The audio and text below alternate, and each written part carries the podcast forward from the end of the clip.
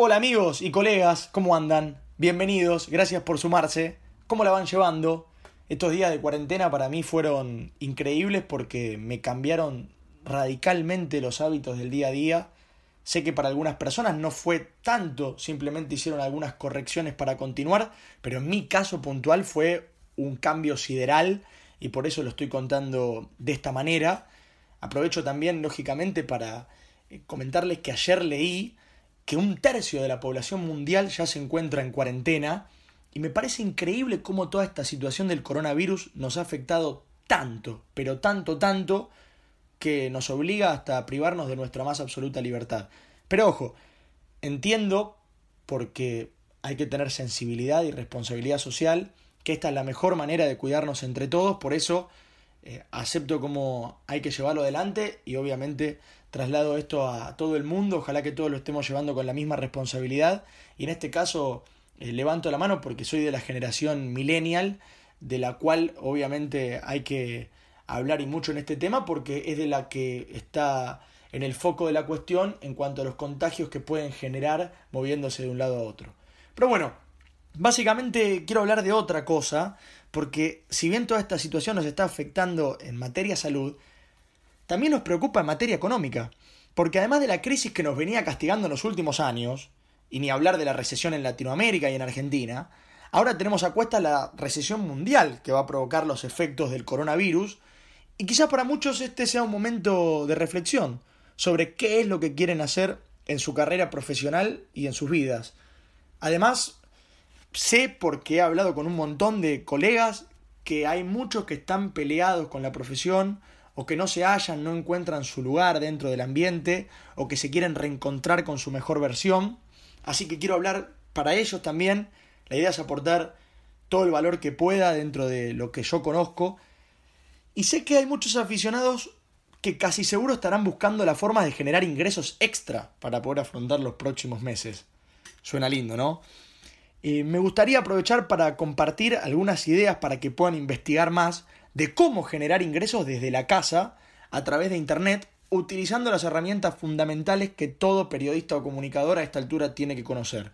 Lo voy a hacer en una serie de podcasts que se van a llamar NPCP, Negocios para Comunicadores y Periodistas. También es cierto que independientemente de la situación actual, estas son las tendencias que se están manejando en nuestro campo y por eso es importante que las conozcas. Incluso aunque algunas sean para vos en base a tus fortalezas y otras realmente no sean las que coincidan con, estas fortalezas. Pero para mí conocer todo esto es un plus para manejarse mejor en nuestro ambiente, para ser aspirante a algún puesto que esté vacante en el día a día profesional. Y seguramente hay algunas de estas cosas que te van a resultar obvias o que ya escuchaste, y otras pueden ser novedosas e interesantes. Por eso les propongo repasar cinco ideas para periodistas y comunicadores para generar ingresos desde casa. Y como quiero dar este aporte de forma profunda y no dejar ideas en el aire, pero tampoco los quiero aburrir hablando durante horas, voy a desarrollar cada punto de forma específica en distintos podcasts. Y acá voy a tratar la primera de las cinco ideas y luego voy a crear podcast para cada uno de estos temas y seguir desarrollándolos con mayor tranquilidad. Antes que nada, quiero contarles que no voy a hablar únicamente de la teoría que leí por ahí o que copié y pegué de, otros eh, portales y, les empecé a, a, leer las cosas, sino que quiero hablarles desde la práctica de haber realizado cada uno de estos puntos y haber logrado resultados, en algunos casos resultados increíbles que jamás me hubiese imaginado que, que se podían lograr. Puntualmente voy al caso de YouTube. Digamos, eh, estoy al frente junto con, con Nico Gómez, con mi compañero, amigo y socio, de la transmisión deportiva de fútbol independiente, es decir, creada por nosotros, llevada adelante por un equipo de periodistas de autogestión, más escuchada en YouTube, la más escuchada. El mes pasado, un millón de reproducciones. No hay otra que sea de autogestión que tenga ese nivel de, escucha. Sí, obviamente están eh, las multinacionales, pero no de autogestión. Por eso digo, hay resultados que son increíbles y otros resultados que por ahí no son tan increíbles, pero sí son resultados al fin y, se pueden evaluar, se puede hacer un análisis al respecto. La primera de estas ideas es crear o participar de una web o blog. En el caso de las webs, quiero dejar al margen, al costado, las webs del tipo e-commerce, que son esas en las que te creas una plataforma, eh, perdón, una tienda en tienda nube, que es la plataforma, o una tienda en la plataforma de Shopify, y empezás a comercializar, eh, estoy hablando de las transacciones, venta y compra de productos eh, de comercio electrónico, también quiero dejar afuera las webs de marca, es decir, por ejemplo, cuando entras a la página de una marca puntual y, ves las novedades que hay de, de ella, o también voy a dejar a un costado, en este caso, las webs de contrataciones de servicios, que son todas webs monetizables, obviamente generan ingresos, pero yo quiero hablar de cómo generar ingresos con webs sobre información, artículos, periodismo, comunicación. Y en este caso, yo hace un tiempo que tengo una participación importante, hace algunos meses ya, en racing.com.ar, que actualmente está posicionado como la segunda web más leída de Racing Club el club de fútbol estoy hablando. Y cuando comenzamos a trabajar junto con algunos compañeros, la web estaba bastante desactualizada en materia visual y también en su estrategia de, redacción. Tenía un potencial tremendo por distintos motivos, más adelante voy a profundizar estos motivos, y su caudal de tráfico se acercaba a las 100.000 visitas mensuales. Eh, actualmente estamos por cerrar nuestro mejor mes. Llegamos a 600.000 visitas, o casi a 600.000 visitas, y la funcionalidad es acorde a lo que una prestigiosa web, porque tiene más de 10 años, merece. Y esto lo logramos a partir de que nos juntamos con la persona que lleva a cabo y adelante esta web, por eso digo, yo participo de la web, no soy el dueño, y llegamos a, estas ideas, a esta estrategia y en conjunto eh, también con los chicos que participan de la redacción, que son dos cracks, Mati Petrone, S. Fernández, pusimos a la web eh, bien arriba. A la hora de monetizar una web que tiene que ver con la comunicación gráfica, lo primero que piensa el cerebro cuando se da esta idea es que lo fundamental es ser un gran escritor. Bueno, obviamente que aunque esto te puede facilitar mucho las cosas, no es una condición excluyente. Es cierto que se requiere cierto nivel de redacción, que incluye una correcta ortografía, buena sintaxis y la utilización de los conectores indicados. Casi que lo podemos armar como una fórmula, como cuando estudiábamos matemática Correcta redacción, dos puntos, ortografía, más conectores, más sintaxis. Con eso es suficiente para ser un buen redactor. Obviamente que lo estoy recontra minimizando, pero es bastante como para ser un buen redactor. Yo creo que como periodistas y comunicadores no hay excusa como para no aprender esta noción básica de la ortografía, por lo cual debería ser algo que obligatoriamente todos sepamos. Ahora bien, estos sí son requisitos excluyentes, sin embargo no son los que hacen la diferencia. Ya voy a volver a este tema. Pero voy a comenzar por la adquisición de una página, en el caso de que quieras crear la propia, que lógicamente es lo que te va a producir los mayores ingresos. Seguramente se imaginan que la cantidad de visitas a una web influye directamente en los ingresos que generan para los dueños de estos sitios. Ahora, ¿cómo lo hacen? Con Google AdSense, que es una plataforma de Google que coloca publicidades en tu web y te paga por la cantidad de clics sobre los banners colocados en tu página o por las visitas que ésta recibe. Primera plataforma a investigar. Porque además tiene un montón de funcionalidades útiles a la hora de hacer crecer el tráfico de visitas que recibe tu web. Para crear una web hay muchísimas herramientas. Si pretendes ser el dueño, seguramente tengas que hacer una inversión en la compra del dominio. ¿Qué es el dominio? Por ejemplo, el de Google es www.google.com. El del diario Clarín es www.clarín.com. Básicamente es el link de su web. Y eso se compra, es decir, hay que pagarlo. Hay muchas plataformas para comprar dominios y hay mucha teoría de cuáles son los mejores dominios para los temas que vas a desarrollar. Una vez adquirido el dominio, es fundamental aprender a utilizar la plataforma de WordPress, porque es la que más se usa inclusive en los medios de comunicación masivos a nivel país y a nivel mundo. Posiblemente también sea la más efectiva. WordPress tiene miles de tutoriales y un montón de elementos claves para su utilización que están ahí esperando a, que los aprendas. Como su nombre lo indica, viene de la utilización de los documentos de Word, con lo cual si ya estás familiarizado con la herramienta, te diría que tenés un 50% del conocimiento adentro. ¿Te acuerdas que te dije que iba a volver al tema de la redacción en el sitio? Bueno, resulta que además de escribir correctamente, y yo creo que acá viene la diferenciación, es fundamental que aprendas sobre SEO. ¿Qué es el SEO? es la lucha por el posicionamiento de ciertas palabras en la web. ¿Por qué es importante? Porque genera tráfico orgánico de personas que están buscando cosas que le interesan en los buscadores de Internet y así pueden llegar a terminar en tu página.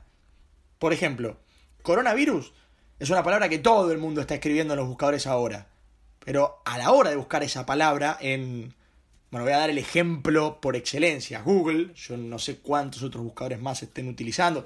Está obviamente el buscador de, Yahoo o el de Bing, que se te instala solo y te rompe el cerebro de cómo molesta. Eh, pero bueno, cuando vos entras en Google y buscas esta palabra, hay empresas que llegan a pagar para figurar en la primera o como mucho en la segunda página del buscador. Vos fijate que aparece un link y al lado aparece en negrita anuncio. Eso significa que pagaron las empresas para aparecer ahí. ¿Sabes por qué pagaron? Porque la gente lee o busca en la primera o en la segunda página como mucho y no más. O sea que tenés que hacer lo imposible para aparecer ahí adentro. Hay que aprender a redactar las oraciones con SEO para poder posicionar a tu web y tus artículos más arriba en los motores de búsqueda. Esta definición es súper reducida porque hay miles de cosas más a considerar que van desde la organización de la web hasta la utilización de las imágenes, eh, cómo colocar las palabras, cuándo utilizar la negrita, cuándo utilizar la cursiva y miles de cosas que se te ocurran que son elementos a tener en cuenta y que son muy interesantes de investigar. También es importante destacar que es fundamental atender al diseño de la web, después vamos a hablar sobre diseño, y también es importante aprender sobre programación o por lo menos ponerse en contacto con gente que sepa sobre programación y utilizar los formatos que en este momento están en tendencia para este tipo de webs. Por ejemplo, el formato AMP que permite que aparezcas en el carrusel de noticias de Google. Si vos vas ahora a Google y escribís, vamos a seguir con, con este punto, con este ejemplo, coronavirus, no van a salir anuncios porque la gente seguramente no esté vendiendo nada con coronavirus. Ojalá que pronto estén eh, poniendo en circulación la cura, pero eh, yendo puntualmente a las noticias, sí te va a saltar un carrusel arriba de todas las definiciones. Seguramente la primera definición de coronavirus, ahora no lo estoy googleando, pero estoy casi convencido de que la primera definición por debajo de las noticias es sintomatología, causas, tratamiento que es lo primero que te salta, pero arriba de eso debe estar el carrusel de noticias y deben aparecer varios medios, eh, uno al lado del otro y vos podés desplazarte hacia el costado viendo noticias. Eso es porque utiliza un formato que se llama AMP, es que te invito a investigar. Con una buena combinación de contenido, más clickbait. Que básicamente clickbait son buenos títulos y llamativos que despiertan la curiosidad del lector y son fundamentales para hacer crecer el tráfico de una web. Hay muchísima teoría de cómo hacer clickbait y les voy a dar un ejemplo claro. Si alguno entró a un portal ahora, quizás se encontró con la noticia de 14 fotos que muestran a la ciudad desolada por el coronavirus o por la cuarentena. Y entonces te muestran 14 imágenes de lugares emblemáticos, en el caso de Argentina, en la ciudad de Buenos Aires, la Plaza de Mayo, en la ciudad de Rosario, el Monumento a la Bandera, te muestran la comparativa de un día normal, plagado de gente, y un día como los actuales, donde prácticamente está desértico o desolado el sitio. Esto es un contenido con clickbait, porque el título es interesante, te atrapa, te genera curiosidad y te obliga a ingresar al artículo. Em, esto que estoy diciendo, más una buena viralización y difusión en redes sociales, es igual a dinero. Porque Google AdSense, como bien te digo, te permite monetizar por la cantidad de visitas y por la gente que hace clic en los banners. Lo repito para que se meta lógicamente en la mente.